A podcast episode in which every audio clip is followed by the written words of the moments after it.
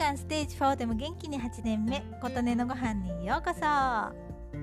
先日は私が田植え体験させていただいた田んぼで採れたお米の話をしました。そのお米とは別に私は昨年から日本の美味しい米と田を守りサポートするという趣旨の会のサポーターになっています。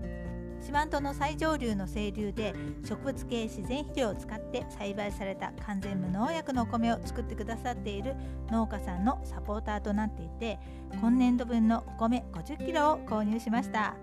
お願いすると5キロずつ届けてくださいますそのお米が届きました。良いお米が食べたいという意識では割高だと思いますがそのお金で周囲の田畑を守り広げたり廃業する農家さんを救ったりしていくことで未来の安心安全な食べ物を残していけるようにの思いで参加させていただいています。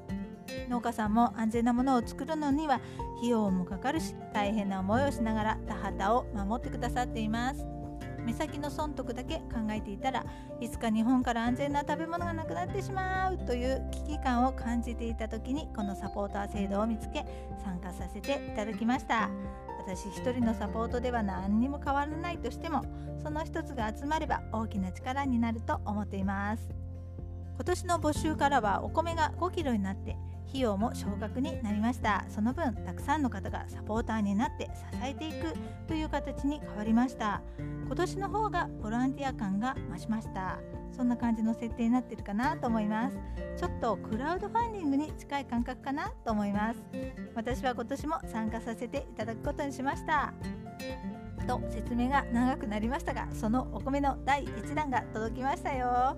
いやーもう最近の我が家は贅沢なお米に囲まれています。ありがとう農家さん。感謝の気持ちでまたいただこうと思います。